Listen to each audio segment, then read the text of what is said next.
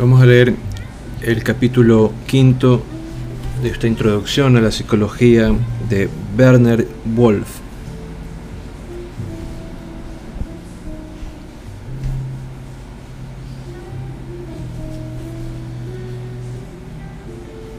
Aprendizaje. Naturaleza del aprendizaje. Sin memoria no podemos aprender y sin aprender no podemos vivir. Si el organismo no acumulase experiencias en la memoria para recordarlas en las nuevas situaciones, proceso al que llamamos aprendizaje, no podríamos utilizar ningún medio que lo protegiese del peligro ni podría alcanzar los medios de obtener satisfacción. A la pregunta ¿por qué aprendemos? no puede darse más que una respuesta porque aprender es esencial para la vida.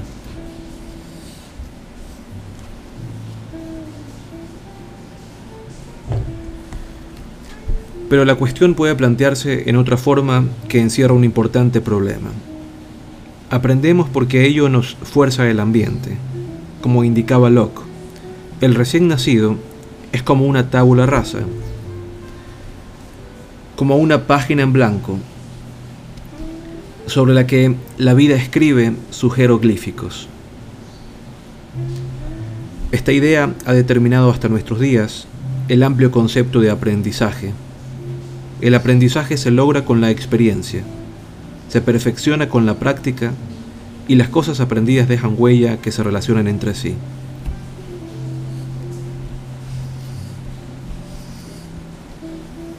Sin embargo, lo que se aprende no solo procede del exterior, sino que el proceso de aprendizaje aparece en toda criatura desde la más inferior hasta el hombre.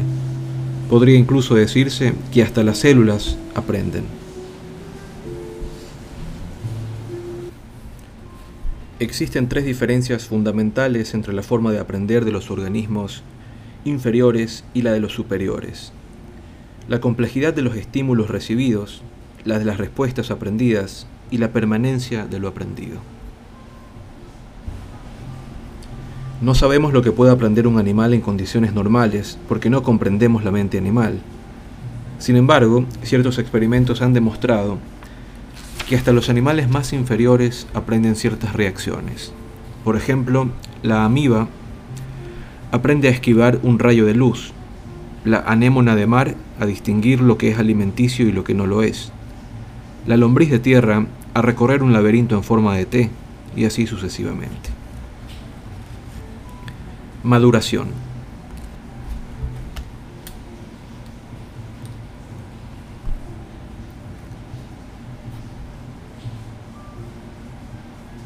El aprendizaje y la maduración presentan aspectos similares.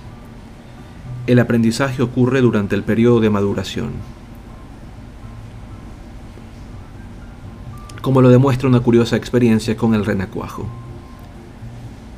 Colocados varios huevos de rana en un recipiente de agua, fueron transformándose en renacuajos, lo que pasado algún tiempo comenzaron a nadar. Se dividieron los huevecillos de rana en dos grupos, uno de los cuales fue colocado en agua pura y el otro en un anestésico, con cloroformo diluido en agua. En este último medio los huevecillos se desarrollaron normalmente, pero los renacuajos permanecieron paralizados. Así pues, el grupo testigo comenzó a nadar mientras el anestesiado quedó inmóvil. Según la teoría de que el aprendizaje depende únicamente de las fuerzas ambientales y de la práctica desarrollándose de movimientos casuales, los renacuajos inmovilizados no deberían aprender a nadar,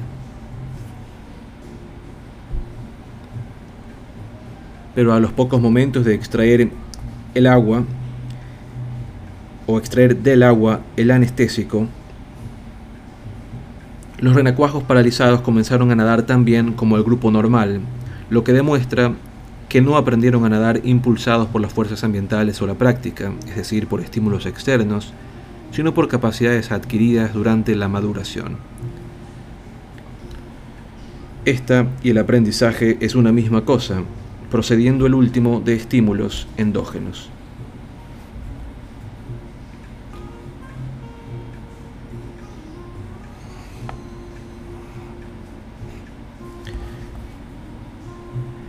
Existen actividades que no se aprenden, que existen ya al nacer. El niño recién nacido puede agarrar un dedo o un lápiz con tanta fuerza como para soportar su propio peso.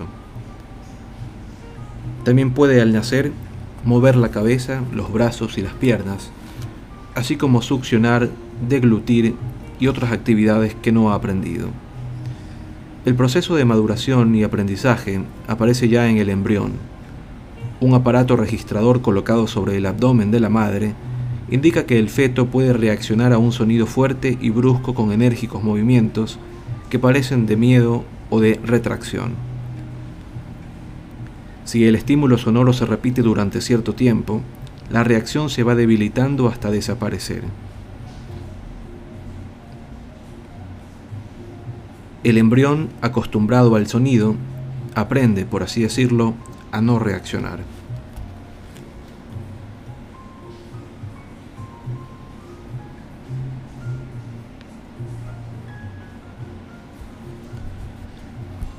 Las relaciones entre maduración y aprendizaje aparecen con gran claridad en el desarrollo infantil, observando cómo las distintas capacidades y formas de conducta van aprendiéndose en un orden definido de meses o años, semejante para todos los niños.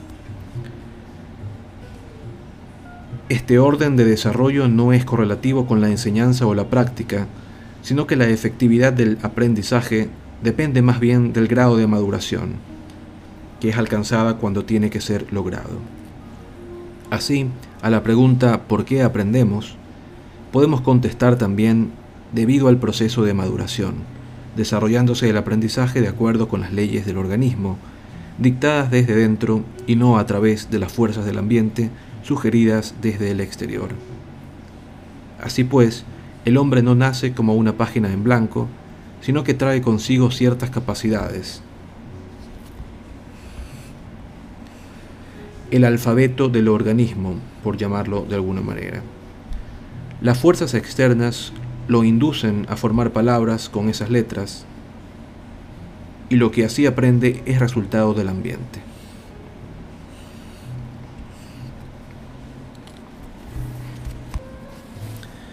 Condicionamiento. Según muchos psicólogos, los reflejos condicionados constituyen el mecanismo esencial de todo aprendizaje y todas las demás formas de él no serían sino derivaciones del condicionamiento. En otro lugar estudiaremos los reflejos condicionados. Si un niño oye por primera vez un sonido extraño, como el de una sirena, tal estímulo puede no dejar huella alguna en su memoria, y que se desvanezca gradualmente como los demás ruidos que llegan hasta él desde la ventana. Sin embargo, si la sirena suena muy a menudo, la repetición del estímulo dejará probablemente una huella. El niño recordará el sonido, lo aprenderá y cuando menos lo esperamos lo oiremos imitar ese ruido. Si el niño se asusta al oír por primera vez dicho ruido, puede no necesitar que se repita para recordarlo la energía de una repetición es sustituida por la energía de una emoción, el miedo.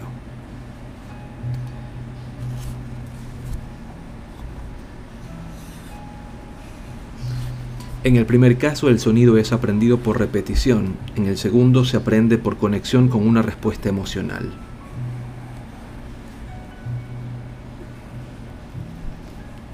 Cuando el niño oye la sirena todos los días a las 12, aprende a relacionar ambos hechos y sabe que el sonido de la sirena significa que es mediodía.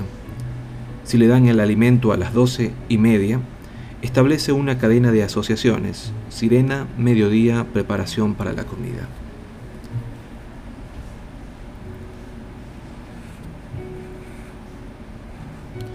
El estímulo lo aprende entonces no solo como un sonido, sino también como un símbolo del mediodía y como punto de partida para disponerse a comer, referencia que puede determinar sus actividades. La conexión entre el estímulo y su significado está condicionada, aunque arbitrariamente, por la repetición. Tan arbitraria resulta la relación entre sirena y mediodía como la que resulta de una combinación de sonidos tales como madre y una persona determinada.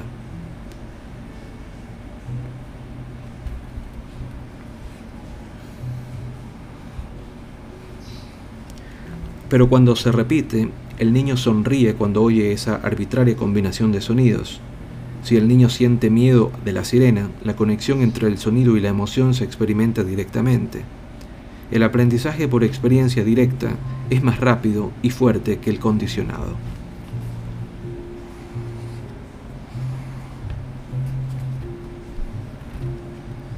Si una persona desea aprender algo, trata de reforzar la impresión mediante alguna experiencia. Si ha de aprender sílabas sin sentido, usará el ritmo de la semejanza de sonido o ambos. Cuando yo supe que los conos de la retina reaccionaban al color y los bastones a la luz, traté de recordarlo mediante un recurso mnemotécnico. Conos, color, bastones, luz.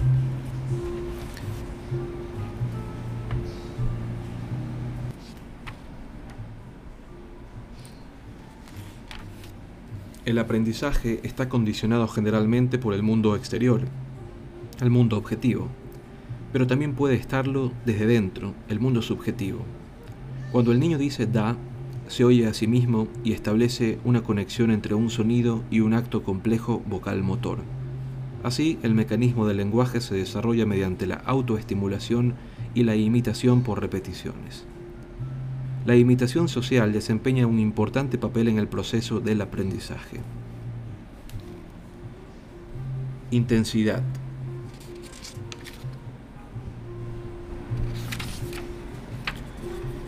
Una experiencia registrada por la memoria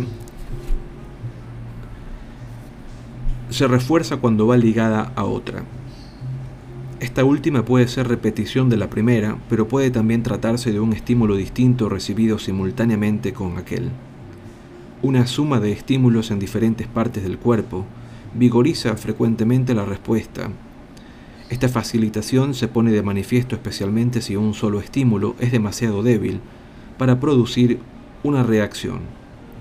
En tal caso, dos estímulos, uno de los cuales está por debajo del umbral, puede sumarse y dar lugar a la respuesta. Dos estímulos eléctricos demasiado débiles, cada uno de ellos para provocar una respuesta, pueden, si son recibidos por distintos puntos del cuerpo, producir una respuesta refleja consistente en que el sujeto se rasque. Este fenómeno puede ser comparado con el efecto psicológico de la gota que debe desbordar el vaso, que ocurre cuando un pequeño incidente que habitualmente no produce reacción saca a una persona de quicio debido a que se produce en el momento en que, por una causa predecedente, el sujeto está en el umbral de la reacción emocional. Por otra parte, hay casos en que uno de los estímulos puede producir respuesta mientras los dos juntos no la producen, debido a que la segunda respuesta obstaculiza, inhibe o equilibra a la primera. Así pues, parece que la respuesta a un estímulo y la retención de su respuesta por el aprendizaje depende de la intensidad, estando ésta determinada por la relación de los estímulos entre sí. Contigüidad. Si dos estímulos, A y B por ejemplo, se producen juntos, el recuerdo de uno, A, trae el otro a la mente, el proceso del aprendizaje ha sido comparado con una cadena de reacciones a una máquina en la que las ideas irían ligadas unas a otras como por una polea de transmisión. Si dos ideas, si dos ideas aparecen juntas, A evoca a B y esta a aquella, sin embargo el proceso del aprendizaje no es estático sino dinámico, como veremos a continuación.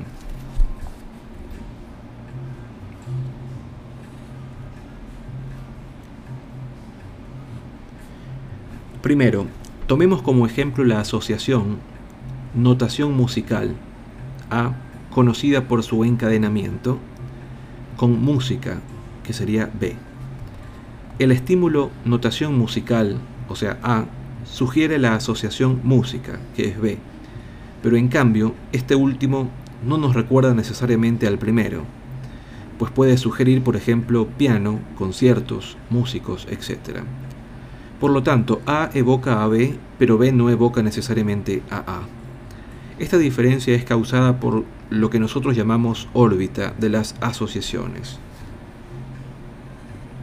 La palabra notación tiene pocos enlaces, de los cuales el más importante sería música, y en cambio esta última es una palabra estímulo que posee gran número de enlaces. Segundo, si vemos un paquete de cigarrillos, lo asociamos con el acto de fumar, pero si acabamos de fumar, tal asociación no aparece. Esta cadena de asociaciones está en este caso determinada por la intención.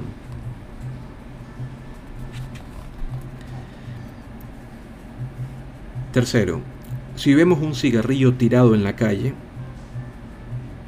no nos evoca el acto de fumar porque la situación en que aparece es distinta de la habitual. Cuarto, si no somos fumadores, la vista del cigarrillo no despierta ninguna asociación porque el estímulo no ejerce sobre nosotros ninguna atracción. Quinto, si el fumar nos produce náuseas, la vista del cigarrillo puede provocarnos una respuesta emocional de disgusto.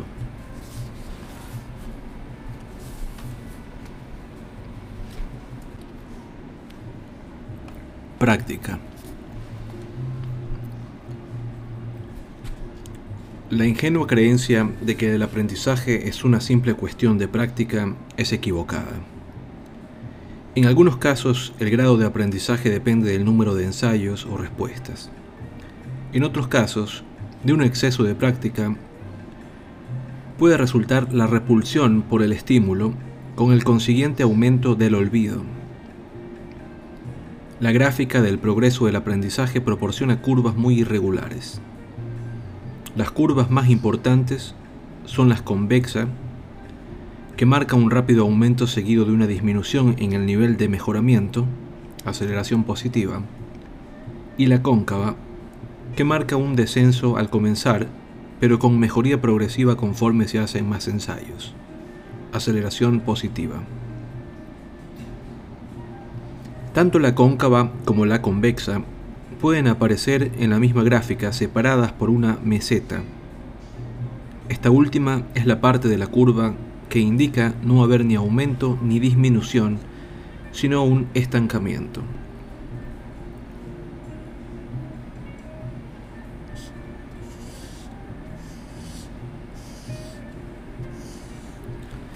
Ensayo y error. La segunda cuestión que planteamos es cómo aprendemos. Cuando el concepto de máquina se aplica a las funciones humanas, los procesos mentales se explican a base de afirmar que tal estímulo corresponde que a tal estímulo corresponde determinada respuesta sin tener en cuenta la intención. El aprendizaje es así considerado como un mecanismo que, al recibir un estímulo en la mente, devuelve la respuesta, igual que una máquina automática que arroja goma de mascar, chocolate o caramelos, según la ranura en la que depositamos una moneda. Así se supone que funciona la mente, en forma más complicada, pero con las mismas normas rígidas. Ya expusimos una teoría para explicar por qué aprendemos. Sin embargo, el organismo humano no es estático, como una máquina automática, sino que es dirigido por ciertas fuerzas, del mismo modo que la máquina se mueve mediante una dínamo.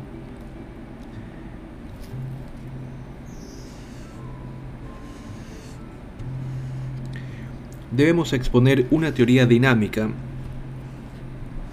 que relacione las respuestas condicionadas de tal máquina traganíqueles, por ejemplo, con el movimiento de la dínamo, de la moneda. Esta teoría es la del ensayo y el error. La dínamo impele al organismo a moverse por explosiones sucesivas. ¿Cómo se determinan estos movimientos?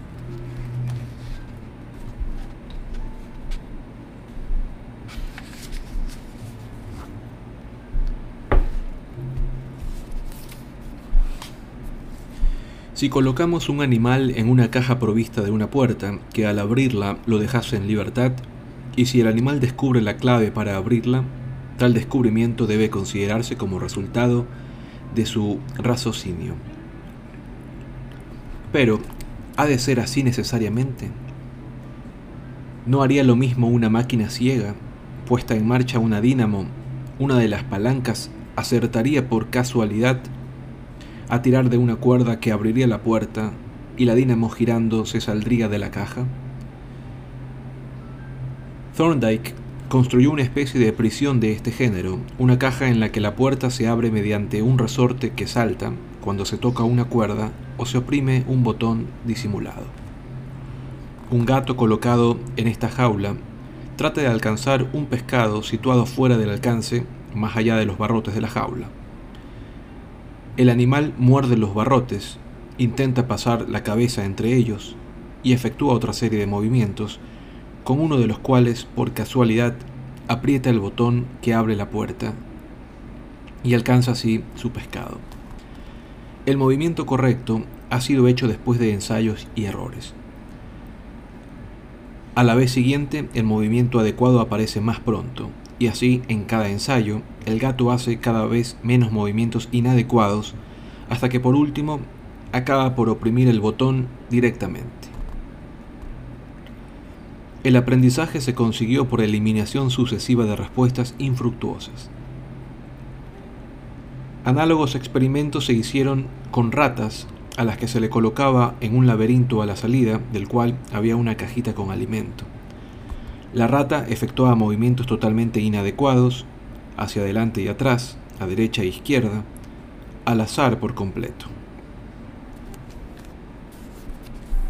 Todas estas idas y venidas frustraron los movimientos de ensayo y error y solo un movimiento correcto había de conducir a la salida, no solo hacia la libertad, sino también al alimento, es decir, a un objeto satisfactorio. Mediante repeticiones, el movimiento acertado llegó a fijarse y las reacciones inadecuadas fueron eliminadas gradualmente. Así, el proceso de aprendizaje de la rata podría ser explicado mecánicamente por azar y fijación. Los laberintos se han utilizado para estudiar diversos aspectos del aprendizaje.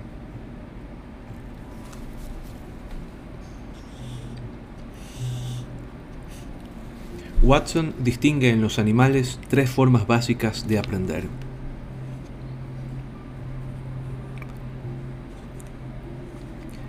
Primero, hábitos motores, el animal aprende en esta forma normas explícitas de conducta.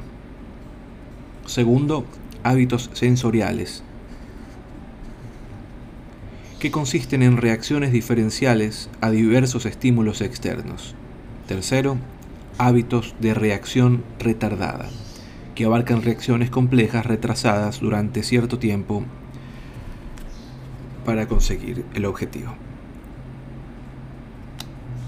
Placer y dolor.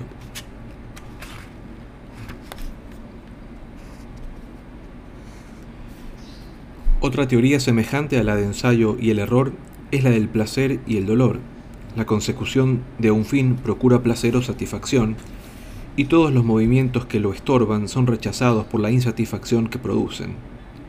Pero este concepto tan simple no explica cómo puede ser capaz el animal de modificar sus movimientos al azar y llegar a aprender.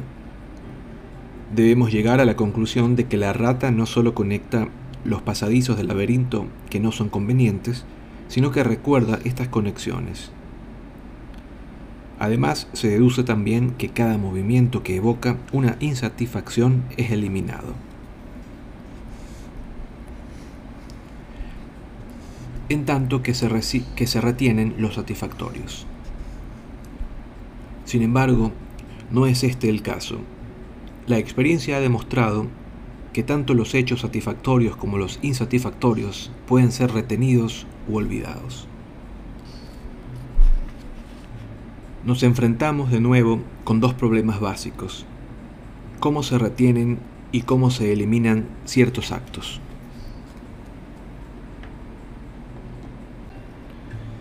Proximidad y frecuencia. En el fenómeno del aprendizaje intervienen dos factores, proximidad y frecuencia, lo que significa que si entre varias experiencias relacionadas entre sí, una de ellas es vuelta a experimentar posteriormente, la que ha ocurrido más recientemente será probablemente la que reaparezca de nuevo.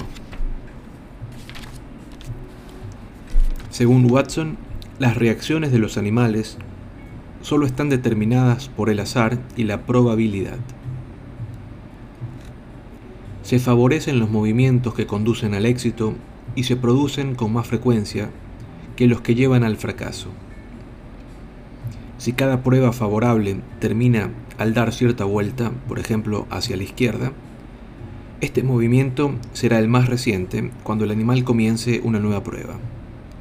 Sin embargo, otros experimentos han demostrado que muchas ratas aprenden no solo cuando la proximidad o la frecuencia son los factores directores, sino también cuando son los inhibidores.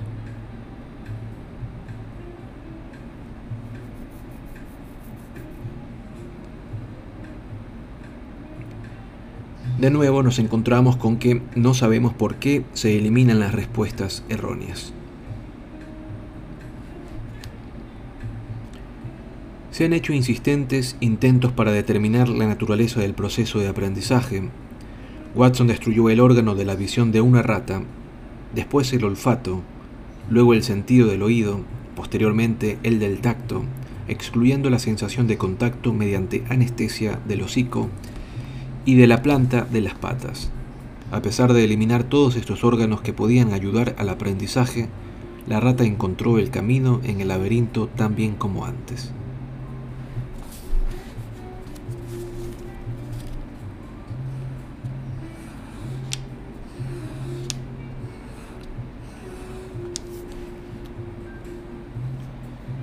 Discernimiento.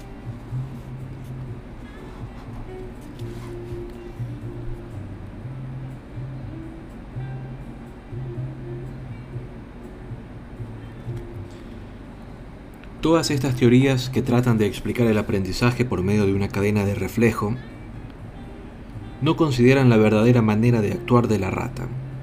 Si los movimientos son inmutables y encadenados, no deberían aparecer si cambiasen las circunstancias. Cuando el animal ha aprendido el camino andando también, lo encontrará aunque inundemos el laberinto y tenga que salir nadando. Cuando un laberinto contiene varios caminos de igual longitud que llevan a la salida, el animal procede en distintos ensayos por distintos caminos. Esto indica que lo decisivo es la meta y no los caminos fijos. Supongamos que el animal aprende un complicado camino serpenteante hacia la salida y que entonces quitamos una pared a causa de la cual había que dar un largo rodeo. ¿Seguirá la rata el antiguo camino o se lanzará por el nuevo e inexplorado? La experiencia demuestra que la rata sigue muy pronto el camino más corto.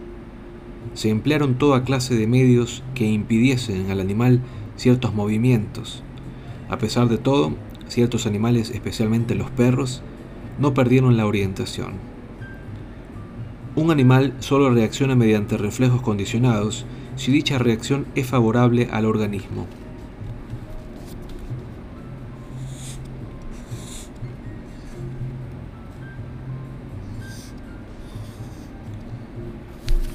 Si una araña en su tela oye el sonido de un diapasón, se deja caer colgada de un hilo utilizando su habitual respuesta defensiva. Esta reacción aparece después de muchas repeticiones, pero la araña acaba por dejarse caer menos regularmente hasta que deja de hacerlo del todo pasados algunos días.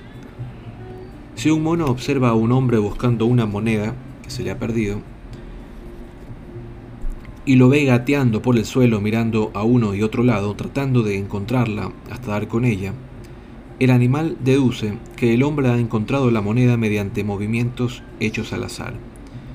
Esperemos que el mono no llegue a la conclusión de que todas las investigaciones del hombre están basadas en movimientos causales. Cuando buscamos una moneda hacemos movimientos sin dirección fija, lo mismo que el mono o el gato encerrado en un laberinto.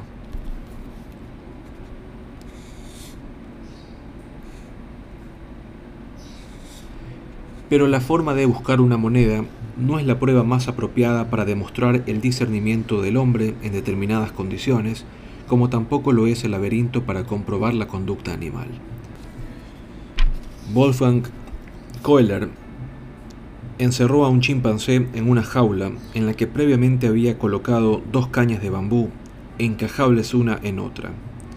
Frente a la caja puso un plátano, fuera del alcance del chimpancé. Cuando el animal alcanzó la fruta, con la ayuda de una caña, o si ésta resultaba demasiado corta, encajándola en la otra, demostró discernimiento, es decir, resolvió el problema, como un ser humano lo haría. En otro experimento, el mono recogió el plátano que estaba atado al techo de la jaula, construyendo una escala con dos cajas vacías, poniendo una encima de otra, Aplicaba entonces un proceso de aprendizaje en condiciones nuevas. El discernimiento en condiciones distintas no se basa en reacciones mecánicas, aisladas, sino en la formación de un concepto.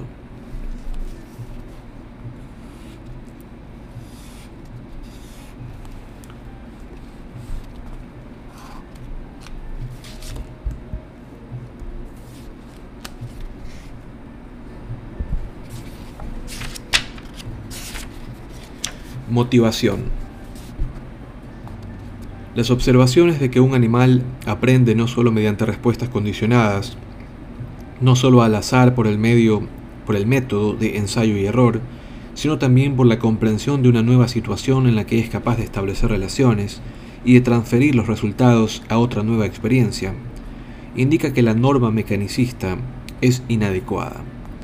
El problema del aprendizaje es más complicado de lo que aparece a primera vista. El aprendizaje de los animales en un laberinto está tan fuera de lo natural como el de las personas ante las sílabas sin sentido. Si se detienen artificialmente los procesos eh, de orden más elevado, no puede sorprendernos que no aparezcan. Limitando las reacciones del hombre y de los animales a un pequeño número, como ocurre en las máquinas, observaremos en realidad solamente reacciones parecidas a las de una máquina dando a las reacciones humanas y animales la libertad que tienen el organismo en condiciones naturales, observaremos que son totalmente diferentes de las de una máquina. Incluso las condiciones que pueden resultar perfectas en el laboratorio pueden no serlo en la vida cotidiana. Dese a un animal alimento al mismo tiempo que suena una campana y repítase esto una y otra vez y la sílaba, la saliva, perdón, acabará fluyendo ante el solo estímulo de la campana. Al contrario, si se explica a un niño una y otra vez lo que tiene que hacer, establece el reflejo como el sonido de la campana y nada puede resultar.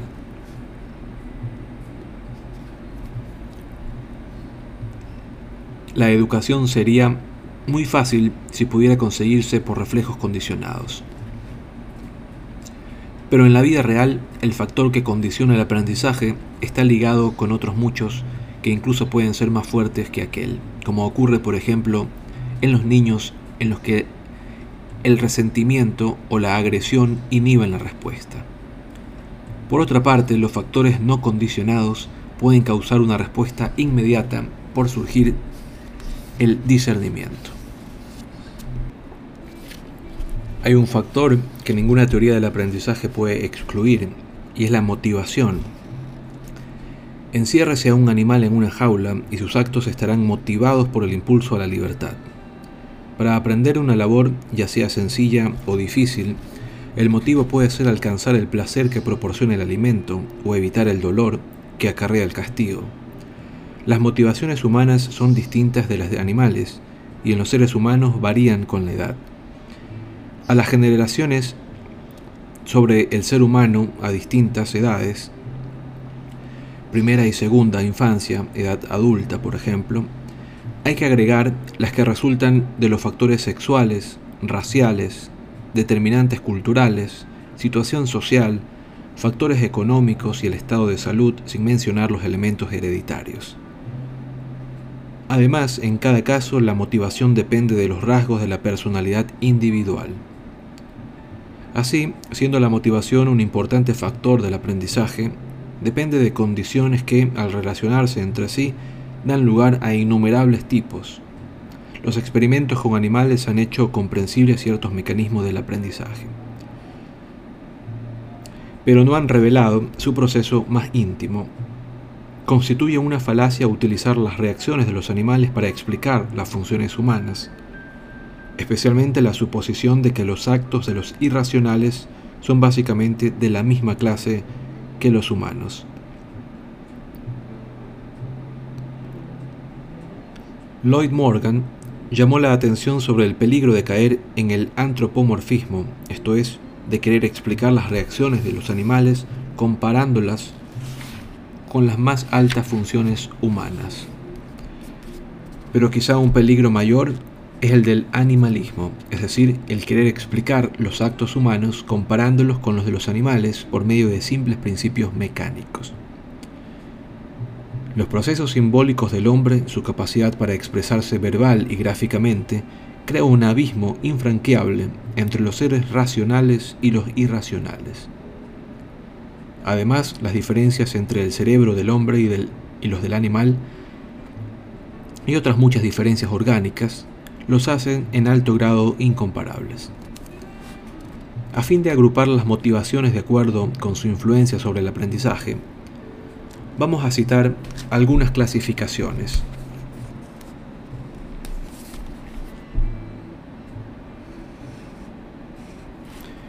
Primero, una motivación básica para el aprendizaje, el placer o el dolor, es común al hombre y a los animales. Segundo, la motivación por imitación aparece con más frecuencia en el hombre que en los animales, aunque los animales jóvenes pueden aprender de sus padres por imitación, por ejemplo, el vuelo entre los pájaros. La imitación no necesita del discernimiento, pero puede ser comprendida como la repetición ciega de cierta actividad observada en otro ser. La motivación del aprendizaje, tercero, la motivación del aprendizaje por competencia es el principio en que se basa la teoría de la supervivencia del más apto. Los animales aprovechan la debilidad de sus enemigos con los que compiten para apoderarse del alimento o de la hembra. La competencia estimula al hombre a aprender técnicas con las que conseguir éxito y poderío. Cuarto, la motivación de aprender por el deseo de alcanzar un fin el mono que consigue una técnica para alcanzar la fruta aprende a dominar una situación utilizando la caña y a perfeccionarla encajando una caña en otra. El aprendizaje humano difiere del, del animal porque aquel crea una cadena de situaciones para alcanzar un fin. Por ejemplo, un estudiante puede aprender durante el bachillerato con el fin de pasar a la universidad o para desarrollar su personalidad o sencillamente para obtener una buena posición social. Y quinto, aprender por deseo de adquirir conocimientos. Esta motivación solo pertenece a la especie humana. Solo el hombre aprende por aprender, para adquirir conocimientos, por interés objetivo. La motivación es el factor selectivo y organizador del proceso de aprendizaje.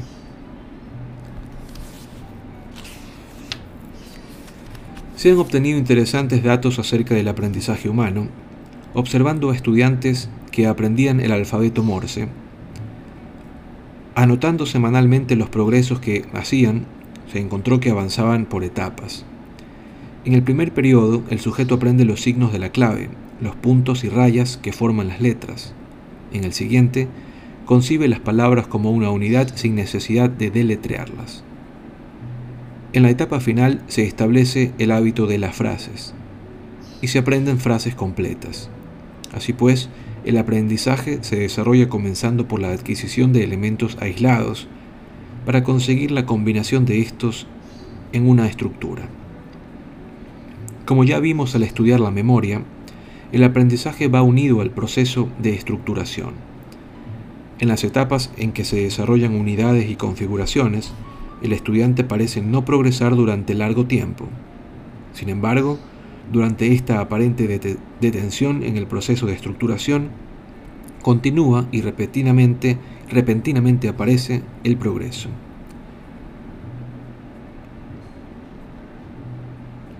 Una observación semejante se hizo con estudiantes que aprendían a escribir a máquina. Todos los investigadores han confirmado que el proceso de estructuración continúa cuando se interrumpe la práctica. Después de un intervalo la capacidad parece ser más fuerte y precisa, y precisa mientras el hábito innecesario la hace decaer.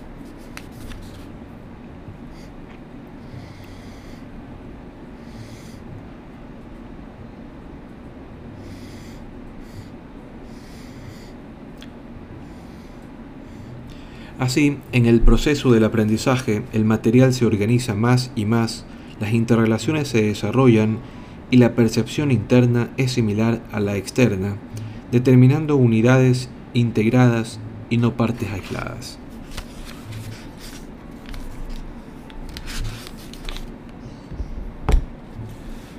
Aprendizaje mecanicista y organicista.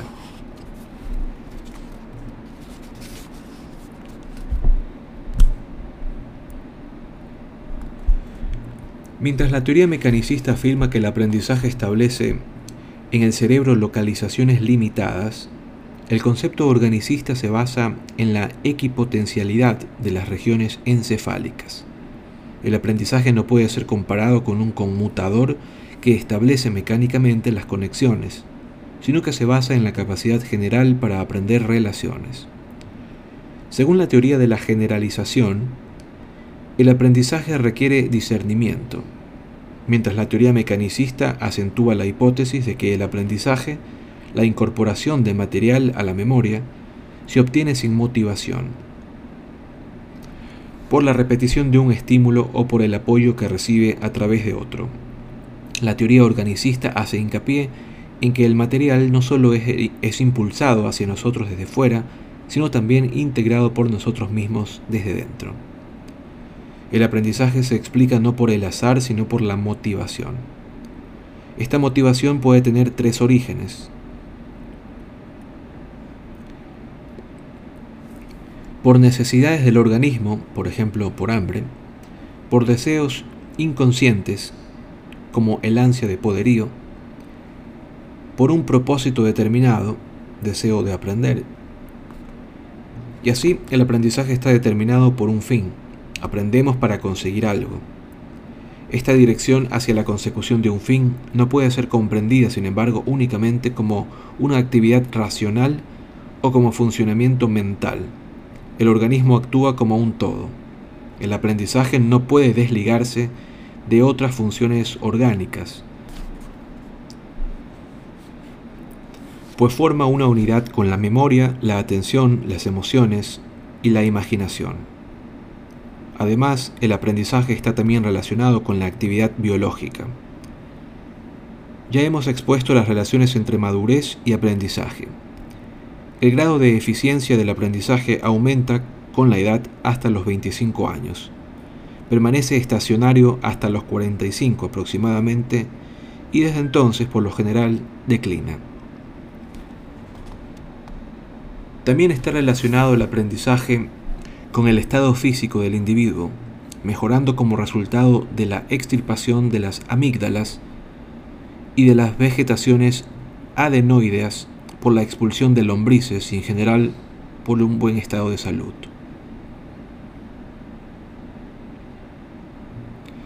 Según las ideas organicistas, el aprendizaje es una parte integral del organismo. Habiendo usado un cubo para simbolizar la teoría mecanicista del aprendizaje, podemos usar una esfera como símbolo de la idea organicista. Pues en dicha figura geométrica cada punto de su superficie está a igual distancia del centro. El punto de vista organicista, caracterizado por los conceptos de equipotencialidad, simultaneidad e indivisibilidad, necesita del concepto de unidad del organismo dirigido por un centro. De este centro depende el aprendizaje, que entrelaza las asociaciones en un modo mental.